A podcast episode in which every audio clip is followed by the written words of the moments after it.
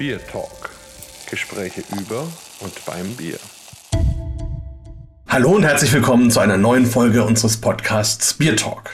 Heute Nummer 77 und weil es eine Schnapszahl ist, haben wir gedacht, wir gehen vielleicht auch mal ein bisschen weg vom Bier und ein bisschen hin zum Schnaps beziehungsweise zum Whisky und haben uns dafür einen ganz besonderen Gast eingeladen, nämlich den Helmut Knöpfle, der seines Zeichens Whisky-Botschafter, Whisky-Experte, Whisky-Fachmann ist, auch diverse Titel hat. Das werden wir alles noch besprechen. Aber Helmut, vielleicht stellst du dich einfach mal ganz kurz unseren Hörern selber vor. Wie du schon gesagt hast, Helmut Knöpfle, ich bin seit äh, 1994 in der Getränke- und Spirituosenindustrie tätig und ähm, habe diesen, diesen Job als Markenbotschafter fast aus, ausschließlich gemacht die letzten Jahre, äh, war eigentlich ständig unterwegs bei äh, den Endverbrauchern, bei Kunden, bei Auszubildenden und ähm, bin immer noch nach mittlerweile knapp 30 Jahren im Geschäft und habe die Freude bisher noch nicht verloren, mit Leuten über Whisky, über Spiritosen, über den Genussmoment zu sprechen. Ja, und das ist ja auch was, was uns beide so ein bisschen vereint. Also ich sowohl auf der Bier- als auch auf der Spirituosenschiene, du mit dem Schwerpunkt der Spirituose. Aber da vielleicht noch so als Frage, du bist ja bestimmt nicht aus dem Muttermund gefallen und hattest sofort die Whiskyflasche in der Hand. Also wie kam denn dieser Übergang, dass du dich für das Thema überhaupt interessiert hast? Wie kommt man da als, als junger Mensch da rein? Ja, das ist ist eine, ähm, ja, eine, eine, eine, lange Geschichte, wenn man so möchte. Die reicht zurück bis ins Jahr 1994. Ich habe nicht in der Spirituosenindustrie gestartet, sondern bei einem alkoholfreien Getränkehersteller, nämlich bei äh, Coca-Cola. Und ähm, ja, Coca-Cola, der Hauptsitz liegt in in Atlanta und da war ich auch ähm, das ein oder andere Mal und an einem verlängerten Wochenende wollte ich eben auch die Umgebung kennenlernen und so führte mich der Weg ähm, ja, Richtung Tennessee, Richtung Kentucky und kleben blieben oder kleben geblieben bin ich da bei einer sehr bekannten Marke aus dem US-Bundesstaat Tennessee, nämlich ähm, Jack Daniels. Und so war mein Weg eigentlich gezeichnet, dass ich irgendwann mal ähm, Coca-Cola verlassen werde und ähm, ja, mich Richtung hochprozentig orientiere und meinen, meinen ähm, nächsten beruflichen Weg im Jahr 1998, 99 beschreite mit dem, wie gesagt, hochprozentigen im Hause Jack Daniels äh, Tennessee Whiskey. Und wie muss ich mir das vorstellen? Also heißt das, du sitzt dann da und trinkst jeden Tag Whisky oder du reist durch die Gegend und trinkst mit anderen Leuten Whisky oder was ist da so der genaue Job sozusagen? Der Job als Ambassador äh, wird natürlich vielfach von Leuten, die Seminare abends besuchen, die sagen natürlich, wow, hast du einen coolen Job, du bist die ganze Zeit unterwegs und kannst Whisky trinken ähm, von, von früh bis spät und so weiter. Äh, so ist es eigentlich überhaupt nicht, weil ähm, ein, ein Seminar zu halten darf natürlich nicht unter Einfluss des Alkohols stattfinden, sondern ähm, als Brand Ambassador, als Markenbotschafter, wenn man ein ähm, Seminar leitet oder ein Seminar durchführt oder eine Verkostung, ist man immer der Erste, der da ist, der ähm, die Location vorbereitet, aufbaut, den Beamer einrichtet, beispielsweise eine Leinwand aufstellt, alles verkabelt, den, äh, die Kabel am Boden festklebt und so weiter, die Gläser aufstellt, die Tasting-Sets und so weiter, alles soweit vorbereitet. Es ist ja, wir, wir sind ja die Markenbotschafter hier in Deutschland oder weltweit, wir sind ja mehr oder weniger eine Einmann-Show. Wir bereiten die Bühne vor, wir tanzen oder singen oder sprechen auf der Bühne und hinterher wird alles wieder aufgeräumt, sauber gemacht, eingepackt und dann zum nächsten gefahren. Das heißt also, ich bin spätestens gegen 16, 17 Uhr beim Kunden oder in der Veranstaltungsstätte, bereite alles vor, habe dann ab 19 Uhr für zwei, drei, vier, teilweise fünf Stunden ähm, den, den Vortrag über die verschiedenen Whiskys, die Herstellung, also die gesamte Entstehungsgeschichte, auch ähm, die gesetzlichen Hintergründe, natürlich auch die Verkostung. Und das kann dann durchaus mal, äh, durchaus, ja, ähm, um die vier, fünf Stunden dauern. Und gegen, gegen ähm, 1 Uhr morgens oder halb 2 Uhr morgens ist man dann fertig und äh, begibt sich dann zurück ins Hotel, fällt ins Bett, schläft sofort ähm, und am nächsten Tag gegen 8 äh, ist man wieder auf der Straße und fährt dann zum nächsten. Also es ist, es ist nicht so, dass man äh, davon ausgehen kann, dass man jetzt nur äh, die ganze Zeit Party macht, sondern die Zuhörer, die ja auch Geld bezahlen, äh, 59 Euro, 119 Euro, je nach Qualitäten, die verkostet werden, die möchten auch natürlich den, den größtmöglichsten Nutzen und den größtmöglichsten Spaßfaktor natürlich ähm, für ihre Teilnahmegebühr haben und auch viel Wissen und Geschichten und natürlich auch so ein paar humorvolle Geschichten hören die es äh, zu erfahren gibt innerhalb ähm, der Geschichten, die man eben zu erzählen hat. Ja, jetzt hast du mich so ein bisschen auch in, in, eine kleine Zeitreise geschickt, muss ich sagen, weil wenn man mich so vor zweieinhalb Jahren gefragt hätte, wie das mit den Bierverkostungen ist, hätte ich es genau so erzählt. Also klar, man, man fährt dahin, man bereitet es vor, man macht abends das Tasting, fällt dann irgendwann im Hotel ins Bett und dann kam ja jetzt diese ganze Pandemiesituation. Wie war das denn für dich? Hast du da auch dann, wie wir jetzt, das Ganze in Richtung Online umgeswitcht oder wie, wie hat es dann für dich sich verändert? Das war eine nicht einfache Situation, ähm, die, die ganze Pandemie-Geschichte, weil ich bin sehr gewohnt, vor Leuten zu stehen. Ähm, man hat vor sich äh, von mir aus 20, 30, teilweise sogar über 100 Personen. Ähm, die ich sehen kann, ähm, deren Reaktion ich sehen kann, wo ich sehe, ähm, welcher, welcher humoristische Ansatz funktioniert, wann kann ich die Leute zum Lachen bringen, wann kann ich sie begeistern, äh, um eben einen möglichst äh, langen Zeitraum die Leute an, an mich zu binden von der Konzentration her, weil man trinkt ja Alkohol zwischendurch und ähm, natürlich wird auch der, der Gesprächsbedarf der Zuhörer ähm, irgendwann mal ungehalten, dass man sich seinem Nachbarn mitteilen möchte. Und wenn du drei, vier, fünf Stunden auf der Bühne stehst und erzählst das, das ist schon äh, eine relativ lange Zeit. Also die, die ähm, Kommunikation, auch wenn es nur über die Blicke ist, ist ähm, in dem Bereich des Markenbotschafters und der Verkostung sehr, sehr wichtig. So, jetzt schlägt die Pandemie ein. Es kann nur noch über den Bildschirm stattfinden. Du siehst teilweise nur die, die Köpfe, teilweise hast du auch ähm, nur einen schwarzen Bildschirm. Und man weiß nicht, wie ist die Reaktion, auch wenn die Kostproben natürlich vorher verschickt sind und so weiter, man spricht drüber, ist es sehr, sehr schwierig, auch ähm, mit der Emotion die Leute zu begleiten.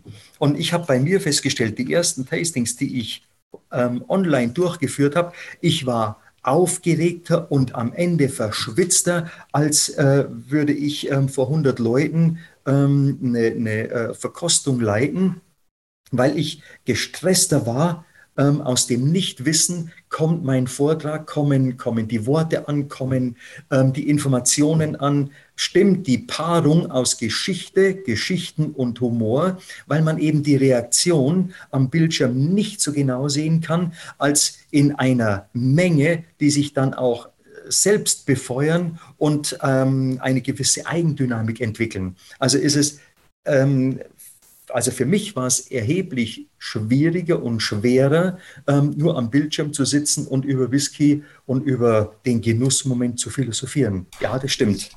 Ja, also das ist wirklich eine echte Herausforderung. Mittlerweile muss ich sagen, komme ich damit ganz gut zurecht. Ähm, es ist eben anders, man kann es nicht ganz genau vergleichen. Ähm, man muss ein bisschen anders damit umgehen und manchmal hat man tatsächlich die Situation, die du gerade geschildert hast, man, man hat dann nur ähm, sechs, sieben schwarze Bildschirme vor sich und das ist dann wirklich nicht schön. Also ähm, vielleicht an der Stelle mal Aufruf an alle, die jetzt hier vielleicht zuhören und mal bei Tastings teilnehmen. Also seid so nett und schaltet eure Kamera an, damit es auch eine wirkliche Feedback-Situation gibt. Ja, nur hast du gerade von den Geschichten erzählt, die man da erzählt. Also vielleicht, ähm, wie viele Tastings hast du insgesamt gemacht und hast du so eine Lieblingsgeschichte, wo du sagst, die ist echt so ein Knaller, die bringe ich besonders gerne? Ja, es gibt tatsächlich eine, eine Geschichte, ähm, um auf deine erste Frage einzugehen. Wie viele Tastings habe ich bereits hinter mir? Es müssten so an die 4000 Vorträge mittlerweile sein. Das sind so auf, aufs Jahr runtergebrochen 120, 150 Vorträge. Also schon daran kann man erkennen, dass ich natürlich in den Sommermonaten sind es mehr Schulungen an Berufsschulen, in den dunklen Monaten, also ähm, von, sagen wir mal, September bis März, April ist es dann eher die äh, Verkostungsveranstaltung, äh, die beginnt ähm, um 18, 19 Uhr. Also von dem her ist es schon ähm, ja auch jahreszeitlich unterschiedlich. So, jetzt bin ich aber so weit im, im äh, Sprechen drin, dass ich das eine äh, vom anderen äh, vergesse. Du sagtest, die, die schöne Geschichte, eine schöne Geschichte, ja, die gibt es tatsächlich. Ich war mal mit einem ähm, sehr netten, sehr geschätzten Kollegen äh, unterwegs nämlich ähm, Richtung Insel Eila zur Whiskybrennerei Bowmore. Und ähm, das, was ich da erfahren habe, das war also mal richtig lustig. Wir ähm, saßen im Flughafen äh, in, in Glasgow und warteten auf den Flieger nach Eila, also zu dem kleinen Flughafen auf die Insel Eila. So, ähm, nach ähm, drei, vier Stunden Verspätung weil eben ähm, auf der Insel Isla so ein Sturm getobt hatte oder es so windig war, dass der Flieger nicht landen konnte, ähm, wurde also der Flug immer pro Stunde ähm, verschoben, verschoben, verschoben. Irgendwann mal kam der, der Pilot in den Wartesaal, es waren ja bloß 18 Leute, die dahin geflogen sind, und hat gesagt, so, ähm, wir versuchen jetzt mal ähm, rüber zu fliegen, wir gehen zum Flieger, steigen ein, fliegen los. Ähm, der Flug von Glasgow nach Eiler dauert ja nur 20, 25 Minuten. Da sagt der Pilot, wenn es klappt, dann ähm, werden wir landen und dort bleiben. Wenn der Wind allerdings so stark ist, dass wir nicht unten bleiben können, nicht landen können, dann starten wir durch und in einer Stunde sind wir wieder zurück in Glasgow. So, ähm, ist also da schon mal eine, eine verrückte Geschichte, einfach einen Landeanflug zu probieren, ob es geht oder nicht. Und wir sitzen also dann im Flieger, ist schon einige Zeit her, der ähm, Kollege, den ich dabei hatte, der hatte in seinem Handgepäck eine 0,2 Liter Flasche Glenmorangie, den Zehnjährigen dabei. So, wir sitzen drin, der der Pilot sagt, bitte fest anschnallen und unbedingt angeschnallt bleiben. Es könnte nämlich etwas bumpy, etwas holprig werden bei dem Flug von Glasgow nach Eila. Okay, mein Kollege, der ähm, auch ein bisschen Flugangst hatte und immer noch hat, nimmt diese 0,2 Liter ähm, Whiskyflasche aus seinem Handgepäck, zieht die auf einen Satz runter, also auf Ex leert der 0,2 Liter aus, guckt mich mit großen Augen an und sagt, in meiner Familie machen wir das immer so. Diese Geschichte, die erzähle ich tatsächlich ähm, bei vielen, vielen Tastings, weil es ist tatsächlich so, wenn du Flugangst hast und in einem kleinen Flieger, Propeller gesteuert, da der ja besser zu steuern ist als eine Turbinenmaschine, gerade ähm, in, in so stürmischen ähm, ja, Eigenschaften auf der, auf der Insel Eiler mit dem Landeanflug. Ähm, da kann es für den einen oder anderen, der also das Fliegen und Achterbahnfahren vielleicht nicht so gerne mag, durchaus etwas ähm, kritisch werden. Und der Whisky hat durchaus geholfen. Also der Kollege rechts neben mir am Fenster war richtig entspannt, hat es dann auch genossen und ich war ähm, ebenfalls froh, dass er also da äh, nicht mit dem Kreislauf Schwierigkeiten bekommen hat oder ähm, sonstige Sachen zu beklagen hatte. Und das ist eine der, der ähm, sehr eindrucksvollen Geschichten, die ich, wie gesagt, immer gerne erzähle, wenn es also um die Anreise zur Insel Eila geht. Ja, und noch dazu eine, die du auch selbst erlebt hast. Also das macht die Sache ja auch noch mal authentischer und spannender und interessant, dass Whisky da durchaus auch mal so eine Wirkung entfalten kann. Ja, was ich auch noch sehr interessant finde, ähm, für uns in der Bierakademie war es ja so, dass wir die ersten waren, die so mit diesem Thema Food Pairing professionell gearbeitet haben, gerade mit Bier und Schokolade, mit Bier und Käse. Und du warst, glaube ich, der Erste, der das Ganze mit Whisky gemacht hat. Also wie man dann eben mit, gerade mit der Spirituose Whisky, die ja schon eine Herausforderung ist durch ihren höheren Alkoholgehalt und dadurch, dass man eben normalerweise nicht 0,2 pro Gang trinken kann, das dann mit einem Diner oder mit einem Menü zu kombinieren. Wie hast du das entwickelt? Wie kam das an? Wie haben da die Leute reagiert?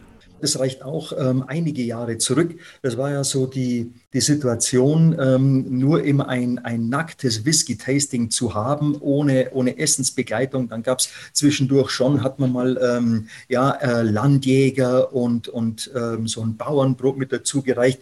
Aber so im Laufe der Zeit war eben die Idee, wieso kombiniert man nicht ähm, Whisky mit einem entsprechenden Menü, so wie es bei, bei, beispielsweise bei einer, bei einer Weinverkostung oder bei einem Wein Menü ähm, oft schon zelebriert wird und auch durchgeführt wird. So, ähm, ob ich jetzt äh, der allererste war, kann ich nicht mit hundertprozentiger Sicherheit sagen.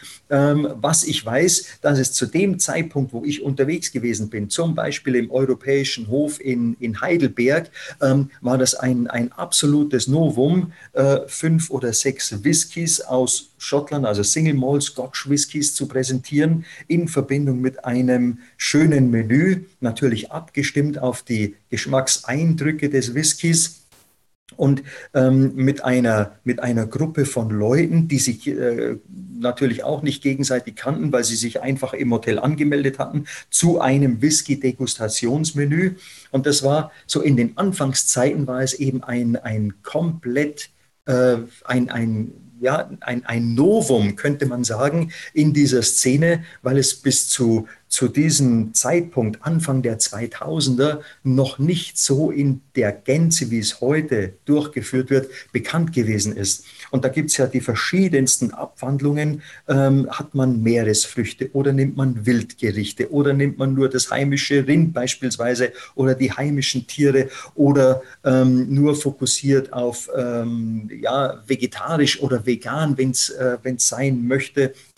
Also da sind viele verschiedene Dinge und Möglichkeiten und Speisenabfolgen natürlich möglich, das auch einen, einen großen ähm, Spaß macht für denjenigen, der an einem Dinner oder an einer ja, Dinner-Whisky-Verkostung teilnimmt, weil es auch ganz neue Geschmacksvarianten ähm, auf der Zunge, auf dem Gaumen hervorbringt und ähm, ja, so eine neue Situation beschreibt.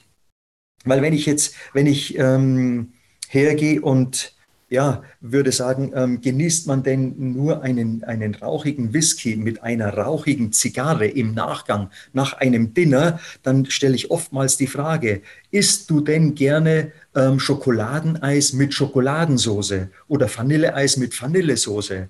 Natürlich eher selten. Man nimmt ja oftmals die gegensätzlichen äh, Produkte, also Vanilleeis und Schokoladensauce oder Vanilleeis und heiße Himbeeren. Also immer die, die gegensätzlichen Dinge, äh, die sich anziehen. Genauso kann man das auch im, im Whisky-Segment natürlich ähm, ansteuern und, und zelebrieren, dass man nicht einen rauchigen Whisky mit einer rauchigen Zigarre logischerweise, sondern einen rauchigen Whisky mit einem sherry-lastigen, äh, einen rauchigen, äh, eine rauchige Zigarre so rum rauchige Zigarre mit einem sherry-lastigen Whisky kombiniert, um eben diese Geschmacksnuancen gegen sich ähm, zu pushen und einen größeren Genussmoment zu haben. Weil Rauch und Rauch blendet sich in gewissem Sinne auch gegenseitig aus und das, das ähm, größere oder der größere Geschmacksmoment ist so mit den gegensätzlichen ähm, Geschmackswelten noch besser herauszuarbeiten und noch schöner zu genießen. Ja, sehr, sehr spannend und ich kenne das ja auch durchaus vom Bier. Da gibt es ja auch das Rauchbier, gerade hier in Bamberg. Und da war es eben am Anfang auch immer so, dass, dass die Leute gesagt haben, naja, da musst du halt den rauchigen Schinken, den rauchigen Käse oder irgendwie äh, so dazu nehmen. Das geht auch irgendwie, also kann man schon machen, weil es eben in gewisser Weise harmonisch ist, aber es ist eben nicht wirklich spannend, weil man halt nur, das, nur mehr vom selben hat, aber eben nichts anderes. Und da haben wir zum Beispiel ähm, tatsächlich auch über ein Whisky- und Bier-Seminar, wo wir dann mit, mit Whiskys gearbeitet haben und mit Bieren und mit Essen, ähm, dann rausgefunden, dass es zum Beispiel eine ganz tolle Zimtpraline von unserem örtlichen Schokoladier gibt, die sowohl sehr schön zu einem Rauchbier-Doppelbock passt, als auch zu einem eher rauchigen Whisky. Also wo man dann wirklich auch mit der, mit der süßen Ecke da zum Beispiel mal arbeiten kann. Und das hat echt gut funktioniert. Also insofern, Food Pairing ist super spannend. Ähm, also ich hatte so dieses Jahr, nee, letztes Jahr, einen, einen sehr krassen Moment. Da war ich in Österreich und die Herausforderung war, dass der Koch sich ein Menü überlegt hatte von zehn Gängen, die alle mit Innereien gemacht waren. Und dazu wollte er dann jeweils passende Biere haben. Und das ist schon mal von der Anzahl der Biere natürlich krass, zehn Stück. ähm, und dann vielleicht noch ein Aperitif und ein Digestiv oder irgendwie so. Ähm, und natürlich dann diese, diese speziellen Gerichte, die ich jetzt ja nur auch nicht alle kannte. Also es ist ja auch so ein Punkt, dass man ja sich ein bisschen was darunter vorstellen muss, aromatisch, was da jetzt auf dem Teller landet, um dann irgendwas zu finden, was sich da kombiniert. Ähm, wie gehst du da so ran? Ist es für dich eher so, dass du sagst, du hast die und die Whisky-Palette und wir suchen was Passendes zu essen? Oder erlebst du es auch, dass jemand sagt, ich habe das und das Menü und bring mir mal was Spirituosenmäßiges dazu? Wie funktioniert das bei dir? Da bin ich schon so, ähm, ja, ein, ein kleiner Egoist, weil ich suche mir natürlich auch gerne, wenn ich ein, ein äh, Degustationsmenü moderiere und begleite und habe die Möglichkeit, mit dem Chefkoch äh, mir was auszudenken, dann nehme ich natürlich auch gerne die Dinge, die ich gerne esse und gerne ähm, auf, auf dem Teller habe natürlich, um ähm, da so eine Speisenfolge zu kreieren, die auch mir schmeckt, logischerweise. Ähm, das ist, ist der eine Punkt, wie man es machen kann. Das andere ist natürlich auch, dass ähm, der, der Chefkoch oder der, der ähm, Hotelinhaber oder der Veranstalter auch natürlich seine Ideen mit einbringen kann, was er denn gerne als ähm, ja, Menüvorschlag äh, ja, haben möchte, weil es eben zum Haus passt oder zum Restaurant passt. Und von ähm, diesen verschiedenen Gesichtspunkten muss man eben dann die dazu passenden oder auch nicht passenden Whiskys aussuchen, damit sie ein, ein, eine möglichst komplexe Spanne an ähm, ja, Degustationsvariationen hervorbringen. Ähm, ist ganz spannend. Einmal, weil ich gerade sagte, äh, was dazu passt und was dazu nicht passt, weil gerade wenn ähm, etwas absolut nicht passt, komplett polarisierend ist, dann ähm, ist es auch wieder so, dass man einen gewissen Reiz daran findet und dann ähm, ja unbewusst sucht, wo denn hier die Parallelen sein können, wo sie gar nicht ähm, vorhanden sein können, weil sie eben so weit auseinander liegen, eben wie Vanille, Eis und Schokoladensauce. Und das macht das ganze ähm, System, wenn man so möchte, macht es sehr interessant in der Zusammenführung der verschiedenen Whiskys zu den, ähm, zu den Menüfolgen.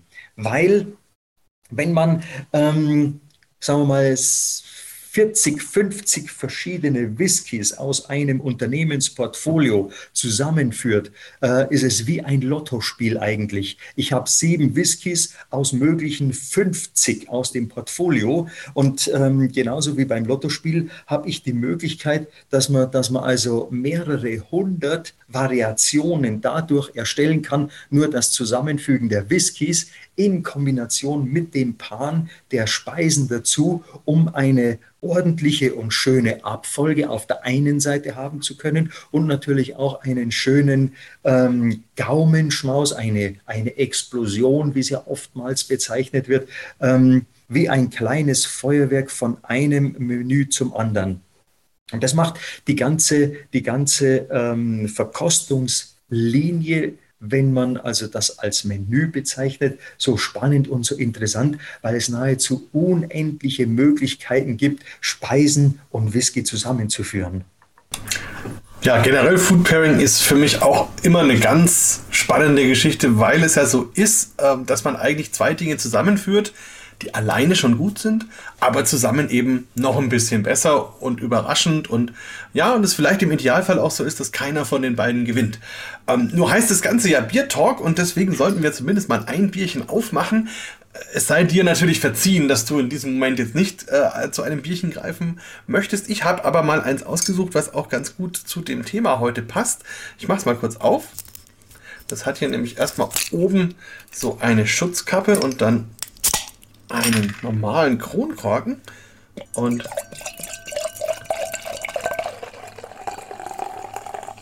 Dieses Geräusch macht Lust. Ja, ne? ich würde es dir jetzt gerne rüberreichen, aber das machen wir dann mal persönlich, wenn wir uns wieder treffen. Also, wie schaut das Ganze aus? Ich habe jetzt hier in dem Glas ein Bier oder zumindest ein Getränk, sagen wir mal so, ähm, was so, so ein orangebraun hat, aber mit einem relativ intensiven Rotstich drin. Also, ähm, das ist fast schon fast schon wie, wie mit roten Beeren getränkt, so ungefähr schaut es aus. Obendrauf sitzt ein schöner weißer Schaum, leicht getönt. Und wenn man da drin riecht, ah, dann ist es sehr fruchtig und auch so gewürzig. Man hat so fast Gewürztraminer als, als äh, äh, Eindruck. Dann geht es so ein bisschen in die Himbeere auch, in die Erdbeere. Also sehr spannend, sehr fruchtig. Ich probiere mal ein Stückchen. Hm. Ah, das ist sehr spannend. Also es geht los und erinnert einen erstmal an Bier. Also man hat ein bisschen malzige Aromen, Ein bisschen Getreide, ein bisschen so wie, wie Toast. Ähm, aber dann kommen auch wieder diese fruchtigen Aromen, dann hat es was von Apfel, ähm, geht dann auch wieder so in diese Gewürztraminer, weinigen Aromen und dann geht es über in rote Beeren, Kirsche, Himbeere, hinten raus kommt dann noch eine gewisse Säure. Und das bleibt relativ lange auch nach dem Trunk und ja, ist eine sehr interessante, spannende Geschichte. Hm, was habe ich da für ein Bier? Das nennt sich Zwei Welten und kommt von meinem Freund David Hertel, der hier eine Brauerei in der Nähe von Bamberg hat. Und der war vor kurzem in Südtirol und hat dort mit einer Brauerei aus Südtirol zusammen ein Bier gemacht. Und das ist eben nicht nur ein Bier, sondern ein Bier-Wein-Hybrid. Das heißt, sie haben dort dann eben auch Trauben genommen von Weinbergen vor Ort und haben dann das Malz und die Trauben zusammen vergoren. Und das gibt sogar einen Bierstil, der nennt sich Italian Grape Ale, ähm, den die Italiener so ein bisschen für sich reklamieren, wo man eben dieses Zusammenspiel von Trauben und ähm, Getreide für die Erzeugung eines bierähnlichen Getränkes am Ende eben nutzt. Und das ist wirklich spannend und eine tolle Mariage, könnte man sagen, die sehr viel Spaß macht. Ähm, wir haben uns ja auch mal darüber unterhalten, das gibt es ja auch im Whisky-Bereich, dass man zum Beispiel einen Whisky nimmt und in ein gebrauchtes Fass gibt, wo zum Beispiel vorher eine IPA oder ein Stout oder sowas drin war. Ähm, wie hast du das so erlebt? Und eigentlich ist der Whisky doch sehr nah am Bier. Also gibt es da für dich nicht doch eine gewisse Affinität? Die Affinität ist äh, grundsätzlich natürlich gegeben, weil äh, ja ähm, einige Produktionsschritte sich ja sehr, sehr ähnlich sind, wenn nicht sogar gleich. Nur ähm, was eben das Bier vom, vom Whisky unterscheidet, ist die Destillation und natürlich die jahrelange Einlagerung. Und ja, wenn man so in der Geschichte zurückschaut, war ja ähm, das Fass ursprünglich als ähm, Transportmittel sehr, sehr wichtig, auch mit dieser typischen Bogenform, damit man es auch gut rollen und gut um die Kurve bringen konnte, weil ein, ein zylindrisches Fass mit ähm, einem Inhalt von 200 Kilo Flüssigkeit plus nochmal 50 Kilo Holz als zylindrischer Körper wäre unmöglich, zwar nach vorne und zurück zu rollen, aber man würde es sehr, sehr schwer um die Kurve bringen. Deshalb hat so ein Fass auch ähm, so eine leichte äh, Bogenform mit einer Auflagefläche, die vielleicht ähm, ja, so groß ist wie äh, zwei Briefmarken. Und mit diesem kleinen Punkt kann man natürlich so ein Fass auch angenehm durchs Lagerhaus rollen oder wo auch immer es, es hin muss.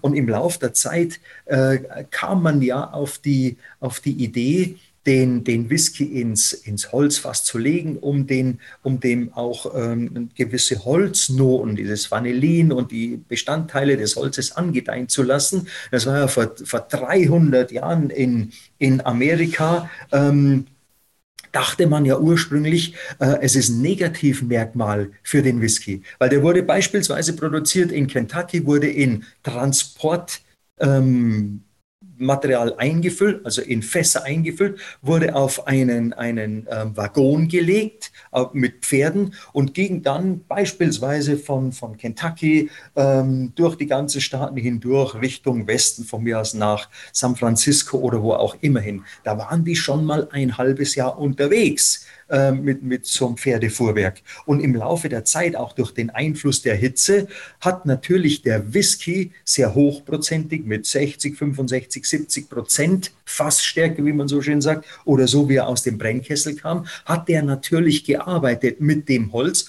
und hat aus dem Holz Geschmacksanteile extrahiert, Farbanteile extrahiert und ähm, noch vor, ja, 300 Jahren dachte man, als man ankam, beispielsweise in San Francisco, dass es für den Whisky ein, ein Merkmal ist, wenn der jetzt plötzlich Farbe bekam im Laufe der Zeit. Und es hat Jahrzehnte gedauert, bis man festgestellt hat, dass der eigentlich runder, angenehmer, weicher und, und viel besser trinkbar geworden ist durch die Lagerung im Holzfass.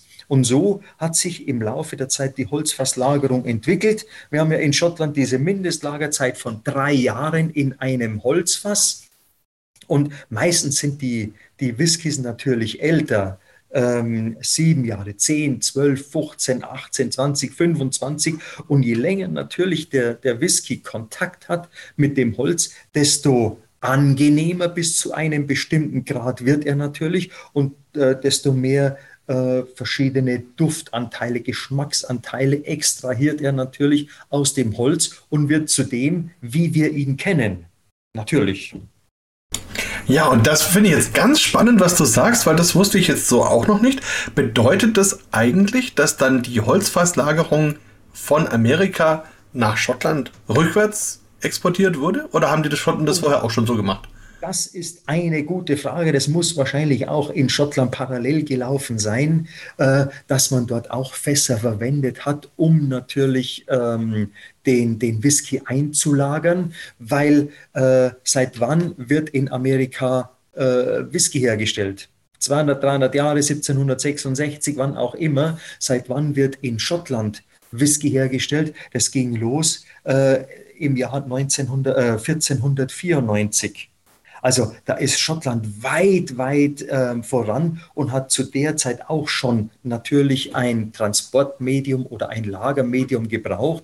Und wer waren denn die Leute, die in Amerika Fuß gefasst haben. Die ursprünglichen Einwohner, das waren die, die ähm, Christoph Kolumbus natürlich fälschlicherweise als Indianer bezeichnet hat, als er auf der Suche nach Indien war. Das ist das eine. Die haben vielleicht geraucht, um mal in Anführungszeichen zu sprechen, ähm, aber sie konnten keinen Whisky, keine Destillate herstellen. Das waren die Einwanderer, kommend aus Irland, aus Schottland beispielsweise, aus Europa, die die Kunst der Destillation dabei hatten und sich natürlich das äh, vorhandene Getreide, zunächst mal der Roggen, sich das zunutze gemacht haben und daraus Alkohol hergestellt haben. Also die Schotten mit ihren Ursprungspunkten, ähm, einmal Schottland natürlich und einmal auch aus dem Jahr 1296 nach Christus, als in Irland zum ersten Mal urkundlich dokumentiert ähm, der Whisky oder dieses Wasser des Lebens, das Ischke war, ähm, dokumentiert worden ist,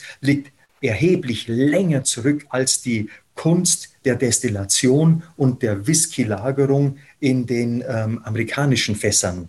Ja, faszinierend. Also spätestens jetzt haben, glaube ich, alle Hörer mitbekommen, dass du wirklich ein echter Whisky-Experte bist.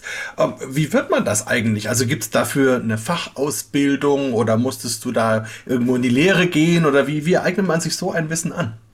Ja, ähm, das ist, äh, ja, dauert ähm, zunächst eine, eine lange Zeit. Da erzähle ich gleich ähm, noch ein paar Geschichten auch dazu. Ähm, ja, äh, spätestens jetzt sagtest du, ähm, weiß der Hörer, ja, ähm, ich muss da auch äh, mich selbst etwas in Zaum halten, weil der, der Gesprächspartner, du zum Beispiel, du fragst mich für fünf Pfennig und bekommst für eine Mark eine Antwort. Und ähm, dann wird das Ding natürlich, ähm, dann, dann sprechen wir nicht eine Stunde, sondern drei Stunden über das Thema Whisky, weil wenn ich im Reden bin, fällt mir natürlich das noch ein und das noch ein und das könnte ich noch erzählen. Und dann werden die Abende, die geplant sind mit zwei, zweieinhalb Stunden, die werden dann plötzlich zu vier, viereinhalb und fünf Stunden von, von der Länge her. Und äh, das ist ja auch das, das Schöne und das Angenehme dabei, dass man über das Thema Whisky eigentlich nicht diskutieren kann. Ähm, ist jetzt so ein bisschen ja, mit, mit spitzer Zunge gesprochen, ähm, worauf ich hinaus will. Äh, wenn du fünf, sechs, acht Whiskys getrunken hast bei einer Verkostung oder bei einem Tasting, beim Seminar, ähm, dann bist du auch nicht mehr so richtig in der Lage zu diskutieren, sondern, und das ist der schöne Effekt dabei, du bist in der Lage zu philosophieren. Und ich habe bei allen Whisky-Tastings, also bei diesen 4000 zurückliegenden Whisky-Tastings, habe ich immer erfahren, dass der Whisky die Leute zusammenbringt, sie nicht aggressiv macht, sondern sie in die Philosophie führt und ähm, Freundschaften schließt. Und das ist das äh, Wunderbare darum. Mache ich diese Whisky-Tastings auch sehr, sehr gerne, egal in welchem Kundenkreis oder in welchem Segment, ob das ähm, äh, Motorradclubs sind, ob das Sommeliers sind, ob das äh, Bierspiele Spezialisten sind oder einfach nur Konsumenten, die einfach gerne mal einen Whisky genießen, wenn die Leute unter dem Dach des Whiskys, unter diesem schönen Baldachin Whisky zusammensitzen, dann sind sie in der Lage zu philosophieren, Freundschaften zu schließen und einfach das Leben zu genießen. Deine Frage, wie wird man zum Whisky-Experten? Es ist auf der einen Seite natürlich die Liebe zur Spiritose, ähm, auf der anderen Seite auch die Liebe zu den Menschen, vor Leuten ähm, zu stehen, den Leuten eine Information zu bringen, die sie vielleicht noch nicht in dieser Gänze kennen, natürlich auch die Leute zu unterhalten, einen schönen ähm, Abend zu gestalten oder eine schöne Zeit zu gestalten, um so ein bisschen Information, Hintergrundwissen und die Tiefe der Spirituose des Whiskys zu erklären, um eben noch bewusster genießen zu können.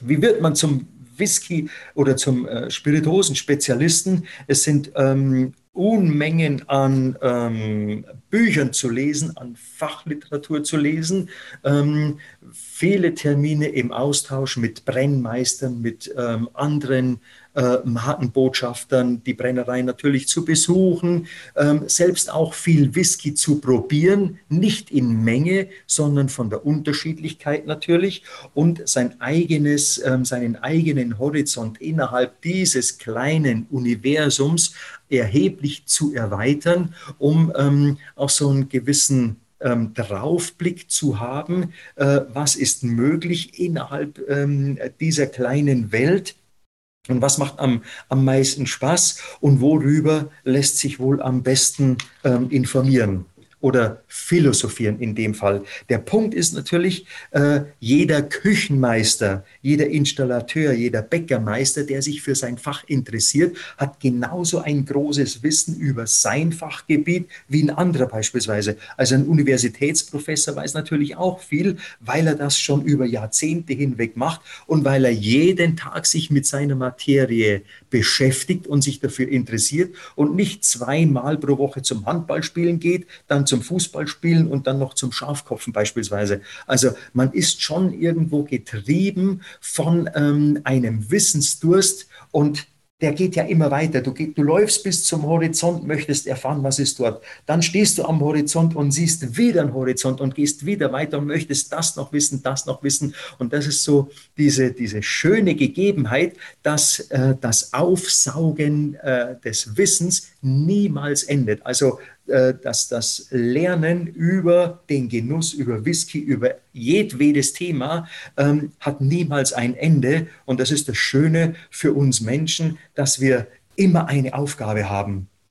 Das stimmt, das treibt einen an und lässt einen auch immer weiter neugierig sein. Und man muss natürlich auch sagen, es ist einfach noch diese zweite Komponente. Also das eine ist dieses Wissen der Materie an und für sich und das zweite ist eben, wie gebe ich das weiter, wie gehe ich dann mit Leuten um, wie vermittle ich das dann und das ist ja sicherlich nochmal eine andere Herausforderung. Apropos, ich habe bei dir gesehen, du hast noch so einen schönen Titel, ich hoffe, ich spreche ihn richtig aus. Da steht Keeper of the Quage. Ähm, habe ich es richtig ausgesprochen und was bedeutet das? Ja, ähm, du hast es richtig ausgesprochen. Ähm, Keeper of the Quake ähm, sagen viele. Ähm, auf Deutsch übersetzt heißt dieser Titel der Hüter der Schale.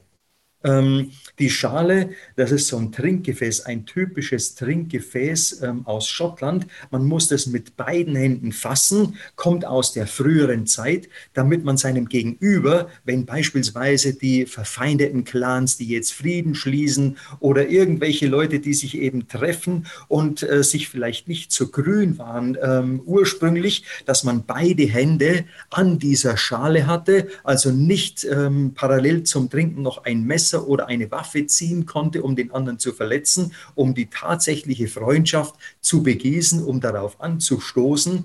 Deshalb hat man also da in Schottland diesen, diesen Quake, diese Schale gehabt, um eben ähm, ja, sich zuzuprosten oder sich eine gute Gesundheit mit dem Anstoßen ähm, zu wünschen.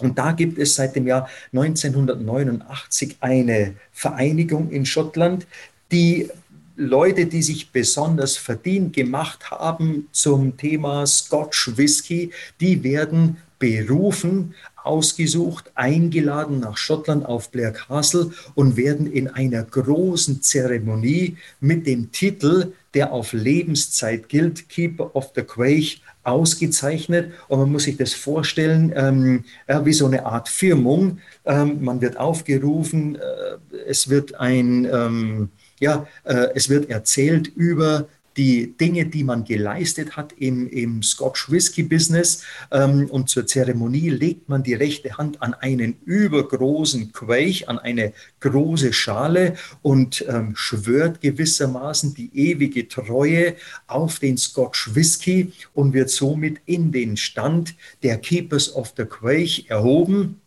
Und dann ähm, ist eine, eine, große abendliche Feier mit ähm, verschiedenen Dukes, mit Earls, mit äh, Royals ähm, aus Schottland und wird also dann in diesen Stand der Keepers of the Quake ähm, berufen oder erhoben, wenn man so möchte. Ausgezeichnet natürlich mit einer, mit einer Urkunde, die hier auch im Büro hinter mir hängt. Äh, und das war am, ich gucke mal drauf, am 26. März 2018 auf Blair Castle in, ähm, in Schottland. Und die eigene, wenn ich da noch weiter erzählen darf, die eigene Zeremonie, ähm, die Hand an die Schale zu legen und auf den Whisky zu schwören und ähm, die Auszeichnung zu bekommen. Das ist ähm, das eine, was also sehr, sehr ähm, beeindruckend ist, wo schon beim Erzählen äh, sich bei mir die Haare aufstellen und um einen Stehplatz raufen. Aber das, was ebenfalls gleichsam bedeutsam und beeindruckend war für mich, ist der Abend, ähm, wo es also ein Whisky-Dinner gab, natürlich mit Haggis und so weiter wo also diese, diese Royals, die auch zu Hause bleiben hätten können, ähm, sich Deutschland sucht den Superstar anschauen oder was weiß ich ähm, im schottischen Fernsehen kommt. Nein, die kommen auch äh, zu dieser Zelebration, zu diesem, zu diesem Abend. Und ähm, dann steht einer von den Dukes auf, geht nach vorne auf die Bühne und singt a cappella, alleine ohne Begleitung, ein schottisches Lied ähm, vom Burns zum Beispiel. Also ähm, dann ein anderer, der sich kaum auf den Händen halten konnte, ähm, steht auf und ist mit zittrigen Händen und spricht zu den neuen Keepers. Also ich war der einzig Deutsche, der im Jahr 2018 in diesen Stand erhoben wurde. Es waren ähm, 29 andere weltweit, die diesen Titel bekamen. Und erst im Nachgang habe ich dann mitgekriegt, dass dieser Royal, der mit zitternden Händen ähm, sich auf dem Tisch gestützt hat, dass der im Krieg ähm, sechsmal verwundet worden ist und mit dem Rollstuhl kam und extra aufstehen wollte, sich eben mit den Händen am Tisch abgestützt hat, um zu den neuen Keepers of the Quake zu sprechen. Und das ist, also das war für mich mal absolut beeindruckend, dass sich dass jemand kommt, der an den Rollstuhl gefesselt ist, gezeichnet vom, vom Krieg, von wo auch immer her, und spricht zu mir, zu einem kleinen Licht, der Whisky-Tastings macht in, in, in Deutschland, ähm, spricht zu mir und, und freut sich, dass ich jetzt einer ähm, von den Keepers bin. Und das ist mal richtig beeindruckend und das begleitet mich das ganze Leben. Auch dieser, dieser Titel, es ist nicht, dass ich mich jetzt ähm, da auszeichne mit dem Titel, sondern es ist also nicht so, dass der Titel den Mann ehrt, nach meinem Verständnis, sondern der Mann ehrt den Titel. Also so wie ich vorgehe, so wie ich bin zu den, zu den Menschen in den Tastings, zu meinen Nachbarn, zu meinen Kollegen, ähm, ist es der Mann, der den Titel ehrt. Also ich habe auch etwas zu ehren, ähm, weil ich eben diesen Titel verliehen bekommen habe. Und das ist, ist ganz wichtig und, und sehr beeindruckend für mich seit dieser Zeit, seit dem 26. März 2018.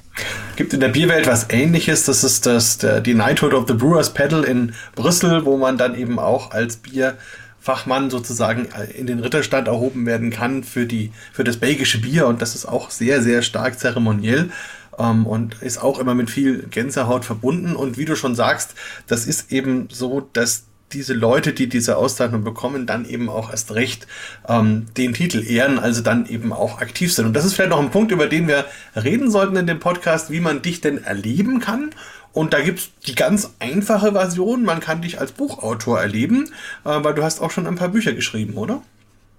Genau, bei dem, bei dem Thema, wenn du sagst ein paar Bücher, dann hört sich das an wie ähm, 10, 15, 20 Stück. Ein paar muss man in dem Fall auch wörtlich nehmen. Es sind nämlich nur zwei. Ähm, eins davon hat den Titel ähm, Praxishandbuch Bar und Gastronomie. Das hat auch eine, eine ähm, schöne Geschichte eigentlich ähm, als, als Hintergrund nämlich als ich angefangen habe, in der, in der alkoholfreien Getränkeindustrie unterwegs zu sein. Da war ich von, von einem Gastronom zum anderen. Ich hatte äh, in dem kleinen Gebiet, das ich betreut hatte bei Coca-Cola 550 Kunden, Gastronomie, Betriebsmärkte, alles Mögliche. Und ich habe mir bei, bei jedem, es gab ja so, und das gibt es auch heute noch, so kleine Bedienungsblöcke und die hatte ich immer im Auto dabei und habe mir immer Notizen gemacht, was ist eigentlich interessant bei dem Gastronom, was macht der Gastronom gut oder der Veranstalter oder der Hotelbesitzer, ähm, was macht er richtig schlecht und wo ist es zu verbessern. Habe ich mir nur für mich immer auf Bedienungsblockzettel aufgeschrieben und das Ganze über einen Zeitraum von fünf Jahren. Ich habe die Zettel habe ich gesammelt in einer großen Schuhschachtel, wo so Winterstiefel drin sind. Diese, diese Schuhschachtel die war echt gefüllt bis ganz nach oben hin. So, jetzt habe ich irgendwann mal mir, ähm, überlegt, äh, was mache ich mit dem ganzen Papier? Ich schmeiße das jetzt einfach weg, weil es sowieso nur rumsteht. Und dann fing ich an, diese Zettel auszusortieren und nach bestimmten Themenfeldern zu, zu ähm, kategorisieren. Und dann ging es los, da könnte man da eine Abhandlung schreiben, da eine Abhandlung schreiben und ähm, mehr und mehr. Das dauerte vielleicht so ein, ein Dreivierteljahr, Jahr ungefähr. Ähm, hatte ich mir dann natürlich auch als Ziel gesetzt, das mal im, in einer Word-Datei runterzuschreiben. Da hatte ich circa 280 Seiten an Material zusammengefasst. Und ähm, so ist es dann entstanden, dass man ähm, über einen Verlag, dass sich da ein, ein Buch daraus entwickelt hat.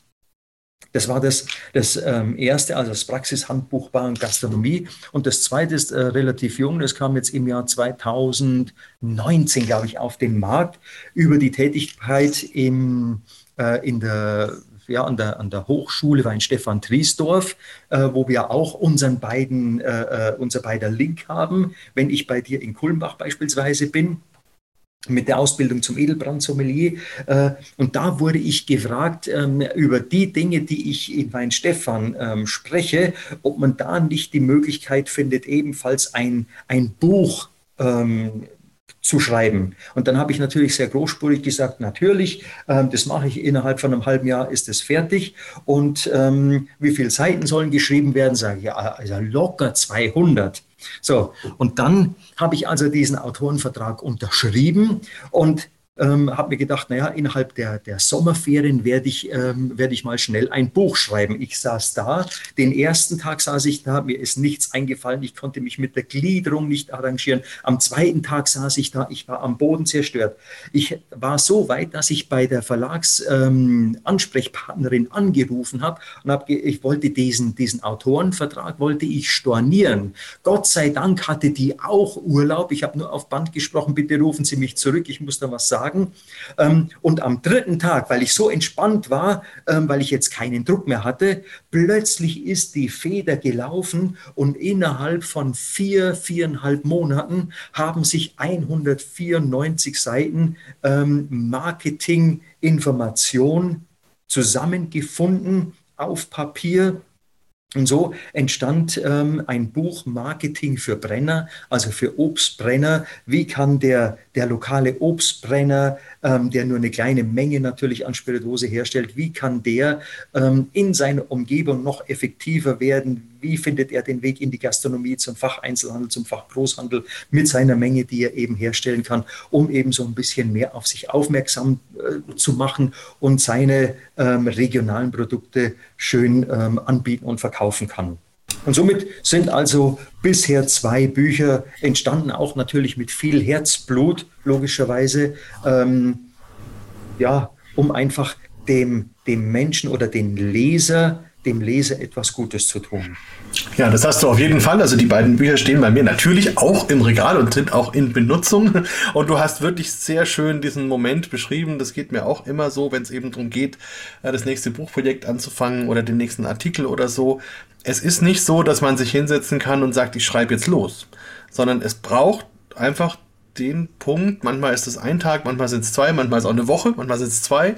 Ähm, bis der Punkt einfach erreicht ist, wo es dann läuft. Aber dann läuft Also das, das muss man einfach überschreiten und dann ist es, dann ist es spannend und dann ist dann auch dieser kreative Prozess am Laufen. Und das finde ich wirklich ganz toll. Und, und wie ist es, wenn man dich jetzt persönlich erleben will? Also was müsste ich da jetzt tun, um zum Beispiel mit dir ein Tasting erleben zu können? Du hast ja meine, meine, ähm, auch meine Privatnummer natürlich. Ähm, du rufst mich an, wir stimmen einen Termin ab und dann komme ich zu dir. Also es ist relativ unkompliziert.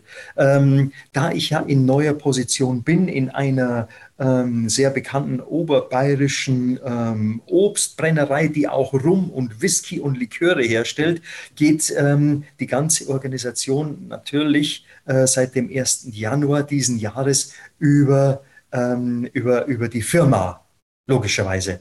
Also ähm, kann der, der Interessent, der Wiederverkäufer oder der, für den es interessant ist, ähm, kann mich natürlich ansprechen und dann ähm, werde ich genauso einen Termin vereinbaren und ähm, ein, ein Whisky-Tasting, Obstbrand-Tasting oder was auch immer der, der spezielle Gusto ist, ähm, dann vor Ort durchführen. Vielleicht so als Abschlussfrage, wie kamst du denn da dann hin? Also was bringt einen von diesen ganzen schottischen Highlands und Schlössern und Lurts und was auch immer, ähm, bringt einen dann dazu, in die, ins Voralpenland zu wechseln und sich da dann mit Obstbränden zu beschäftigen? Das ist auch eine, eine sehr ähm, persönliche äh, Entscheidung, möchte ich mal sagen. Ich bin jetzt seit dem Jahr 1994 nur in der Industrie tätig. Ähm, Industrie heißt also weit über 2000 Mitarbeiter, ähm, weltweit natürlich. Ähm, Coca-Cola hat ähm, erheblich mehr, äh, Campari hat mehr, ähm, Schlumberger hat vielleicht ein bisschen weniger, äh, Morrison Bowmer hat weltweit auch mit Santori sehr, sehr viele Mitarbeiter. Also man ist ähm, schon irgendwo ein sehr ähm, stark leuchtendes Birnchen, aber man ist immer nur ein, ein ähm, kleiner Punkt in einem großen Unternehmen. Und die, die Entscheidungen oder die Ideen, die ich gerne umsetzen möchte, ist bei einem großen Unternehmen erheblich schwieriger durchzusetzen als bei einem kleineren Unternehmer. Man muss sich das vorstellen, du hast einen, ein großes Tankschiff auf dem Ozean der fährt ähm, langsam mit einer großen, gewaltigen ähm, Masse durch das Weltmeer. Ähm, bis der mal eine 45-Grad-Drehung oder eine 90-Grad-Drehung machen kann, braucht es erheblich Energie, erheblich Zeit im Vergleich zu einem kleinen Sportboot. Das kleine Sportboot macht zack, zack und hat sofort eine 180-Grad-Wendung oder eine 90-Grad-Biege ähm, drin. Also man kann in einem kleinen Unternehmen erheblich schneller, effizienter und ähm, nach äh, eigenem Ermessen reagieren, auf den Markt reagieren im Vergleich zu einem großen Unternehmen. Ähm, ich äh, spreche verschiedene Werbemaßnahmen an oder ähm, verschiedene Tastings, die anders gestaltet werden könnten oder die Produktion von ähm, neuen Whiskys oder mehr auf Fassstärke zu gehen. Das sind in einem kleinen Unternehmen die Entscheidungswege erheblich kürzer, erheblich schneller, als in einem großen Unternehmen erstmal ein, eine E-Mail zu schreiben, dann in ein Meeting zu gehen, in nochmal eins, dann braucht man einen Schulterblick, dann muss man nochmal eine Schleife drehen und so vergehen Wochen um Wochen, bis eine Entscheidung zu einem Produkt oder zu einer Kategorie gefällt werden, im Vergleich zu einem kleinen Unternehmen wie ähm, Landenhammer in, in ähm, Hausham hier am Schliersee. Da ist die, die, die Firmenleitung, das sind vier, fünf Leute, die eine Entscheidung treffen können und äh, mit denen kann ich direkt sprechen. Und dann ist eine, eine ähm, neue Maßgabe sehr, sehr schnell und effizient herbeigeführt. Und das ist so für, für die letzten Jahre meines beruflichen Lebens, bin ja auch nicht mehr der Jüngste, ähm, ist es so ähm, ein, ein schöner Wechsel in einem effizienten, schnell ähm, entscheidungsträchtigen Unternehmen ähm, nochmal tätig zu werden, um einfach äh, die Erfahrung, die ich jetzt über die letzten 30 Jahre erworben habe, nochmal ähm, richtig auszureizen und ähm, in großer Effizienz umsetzen zu können. Und hast du schon ein Projekt, wo du jetzt sagst, okay, das will ich auf jeden Fall jetzt in der nächsten Zeit priorisieren, an umsetzen? Was, soll, was möchtest du da bewegen? Gibt es da einen Punkt? Die, die Projekt ist natürlich auch eine gewisse Geheimhaltung, ähm, wo ich jetzt nicht alles natürlich rauslassen darf. Es geht auf der einen Seite natürlich um neue Produkte, um Produktentwicklungen, auch das genaue Beobachten des Marktes. Wird denn der der Whisky-Markt. Ähm, wir gehen mal 40, 50 Jahre zurück. Da war Cognac ein sehr, sehr wesentlich Produkt innerhalb, ähm, wenn man jetzt das auf den deutschen Markt bezieht, da war mit, mit Chantre, mit Asbach, das Rüschel zum Beispiel, da war also der, der Cognac sehr, sehr manifestiert innerhalb des deutschen Marktes und mehr und mehr kam in dieser Partyszene beispielsweise der ähm, Beam Cola, Jim Beam Cola oder der Jackie Cola, der also ähm, vom, vom Asbach, äh, wenn man das so nennen möchte, ähm, in in, als, als Produkt, der hat äh, große Verluste hinnehmen müssen. So, und ähm, der, der typische Jackie Cola-Trinker, der wird ja irgendwann mal heiraten. Der geht mit 18 in die Diskothek, hat seinen ersten Kontakt mit, ähm, als, äh, mit Jackie Cola, wird dann irgendwann mal weggeheiratet, ist 28 Jahre alt und muss dann hoffen, dass die Schwiegermutter oder der Schwiegervater mit einer ordentlichen Flasche ähm, Single Malt Scotch Whisky ankommt, weil er ja nicht mehr weg darf, weil er Hausarrest hat von seiner Frau, nicht mehr in die Diskothek kann, aber doch weiterhin genießen möchte. So, und inwieweit ähm, trägt sich der Whisky, der ja eine, eine lange, lange Hochzeit mittlerweile hat, wie lange trägt er sich noch und was kommt nach dem Whisky? Haben wir zwingend nur den ähm, Single Malt Scotch Whisky als ähm, äh, ja, den, den, das wesentliche Produkt auf dem Markt? Nein, natürlich nicht. Wir haben asiatische Whiskys aus ähm, Taiwan, aus Japan. Äh, wir haben so viele deutsche Hersteller, die mittlerweile auch einen sehr, sehr guten Whisky herstellen. Das ist nur das Segment Whisky. Aber was kommt nach dem Whisky? Hat der Cognac ein Revival? Wird es der Rum sein? Wie ist es denn mit dem Gin? Wir haben ja auch unendliche Gins. Und das ist so meine Aufgabe als Markenbotschafter. Ich bin so das Bindeglied zwischen Vertrieb und Marketing. Also ich bin derjenige, der ähm, so als äh, über, im übertragenen Sinn gesprochen, ich bin derjenige, der ähm, das Parkett besorgt, ähm, der das Marketing installiert, das Parkett, damit der Vertrieb ordentlich drauf tanzen kann. Äh, das will heißen, dass ich ähm, konkret auch auf der Suche bin nach neuen Trinkanlässen oder nach bestehenden Trinkanlässen, die auszufeilen und einen ähm, Genussmoment für die nächste Generation, die in das Legal Drinking Age kommt, dementsprechend auch verfügbares Einkommen hat, um einen neuen Getränke- oder Trinkanlass, einen Trinkimpuls, einen Genussimpuls ähm, zu erfahren. Und ähm, das in eine neue ähm, Welt, wenn man so möchte, ähm, zu bringen, um eben äh, den, den Genussmoment nicht im Sande verlaufen zu lassen, sondern einen neuen Moment zu schaffen für eine kommende Generation. Schwierig ausgedrückt, äh, das, da lässt sich auch philosophieren ähm, bis zum St. Nimmerleinstag, aber es ist ähm, durchaus wichtig und interessant, diesen, diesen Genussmoment also nicht das Wirkungstrinken, sondern das Genusstrinken mit Sinn und Verstand weiterhin hochzuhalten, natürlich auch in einem entsprechenden Luxussegment oder in einem Preissegment, äh, um dem Menschen, dem Konsumenten, der sich dafür interessiert, äh, eine schöne Zeit am Abend oder am Wochenende zu bereiten. Ja, absolut. Und das ist auch eine Herausforderung, die ja zum Beispiel die Bierwelt genauso kennt. Und da muss ich sagen, äh, das wäre vielleicht dann mal ein weiterer Podcast mit dir, den wir in ein paar Monaten vielleicht mal machen können, wie das sich das da so weiterentwickelt hat. Ähm, weil wir in der Bierecke ja zum Beispiel das Thema haben, da geht man ja jetzt auch mal weg vom Thema Alkohol und sagt, okay, dann, dann ist eben der Bereich alkoholfreies Bier ein großer Wachstumsmarkt, der ja jetzt in den Sommern teilweise schon bis zu 30 Prozent ausmacht und wo man auch weiß, dass bei den jüngeren Zielgruppen das tatsächlich ein immer, immer größeres und wichtigeres Segment wird. Was es natürlich auch bei der Spirituose gibt, aber das ist natürlich sehr viel schwerer vorstellbar, wie man einen 40 Jahre alten, fast gereiften Whisky in einer alkoholfreien Variante darstellen möchte. Also, wie gesagt, da können wir vielleicht mal einen, einen, einen eigenen Podcast dazu machen, fände ich auch sehr spannend. Ähm, vielleicht zum Abschluss noch, gibt es so eine Sache, wo du sagst, das ist so mein, mein größtes Learning oder mein größtes Highlight, was ich aus meiner ganzen Zeit als Markenbotschafter mit all meinen Seminaren so mitnehme? Wenn ich zurückblicke auf ähm, 4000, auf 4000 Veranstaltungen, ich habe oftmals noch Bilder von Veranstaltungsstätten, von Situationen, von lustigen Sachen, von beeindruckenden Sachen. Ich habe viele, ich habe mir auch die ganzen, die ganzen ähm, Seminare, die Vorträge, ich habe überall ein Formblatt dazu. Ähm, ich kann es nicht mehr unbedingt als Bildverknüpfung manchmal zuordnen, weil es einfach schon zu viel ist.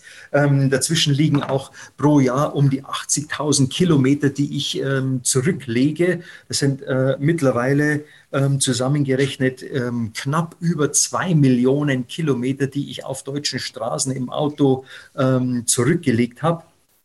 Und äh, da ist natürlich auf diesen langen Fahrten wird natürlich viel telefoniert und viel signiert und äh, viel überlegt, was ähm, interessiert den Menschen oder was könnte die Leute, ähm, was könnte den Leuten am heutigen Abend besonders viel Spaß machen. Ähm, und was, was ist das Highlight aus 40 Jahren ähm, und nicht 40 Jahren, aus 4000, aus 4000 Seminaren, ähm, die man als Vortragsredner hinter sich gelassen hat. Da gibt es ähm, nur ein Extrakt daraus, nämlich wenn die Leute nach ähm, zwei, drei, vier, wie auch immer, wie vielen Stunden, wenn die am Abend zufrieden sind, wenn sie sagen, das hat ihnen gefallen, es war ein netter Abend, ähm, sowas könnte man gerne wiederholen, sie haben was Neues erfahren, sie haben gelacht, sie haben ähm, Spaß gehabt bei, bei äh, der Verkostung, sie haben ähm, neue Geschmacksvarianten entdeckt zum einen. Und was für mich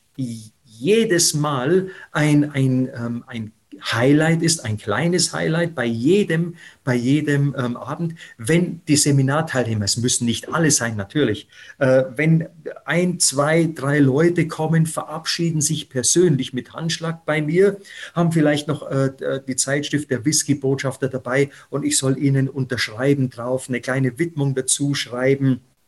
Äh, das ist für mich so, ähm, dass das äh, Brot oder, oder der, der, ähm, der, der Honig, der runterläuft ähm, nach einem ähm, langen Abend, der, der Dank der Leute, äh, wenn man sich mit einem Handschlag, jetzt mittlerweile ist es ja nur die Faust, die zusammenstößt oder der Ellbogen beispielsweise, aber wenn sich, wenn sich, ähm, wenn die Leute zufrieden sind, mit einem Lächeln zufrieden, nach einem Seminar rausgehen aus dem Veranstaltungsraum oder dem Lokal ähm, und einfach den Abend genossen haben und ähm, ich ihnen eine schöne Zeit bereiten konnte, dann habe ich mein, mein kleines Highlight, das mittlerweile über Tausende sind, erfahren und ähm, das mich dann auch ähm, zufrieden ähm, ins Hotel oder nach Hause kommen lässt, wo ich sage, ich habe dem Menschen was Gutes getan. Ich hatte ähm, selber natürlich auch Spaß dabei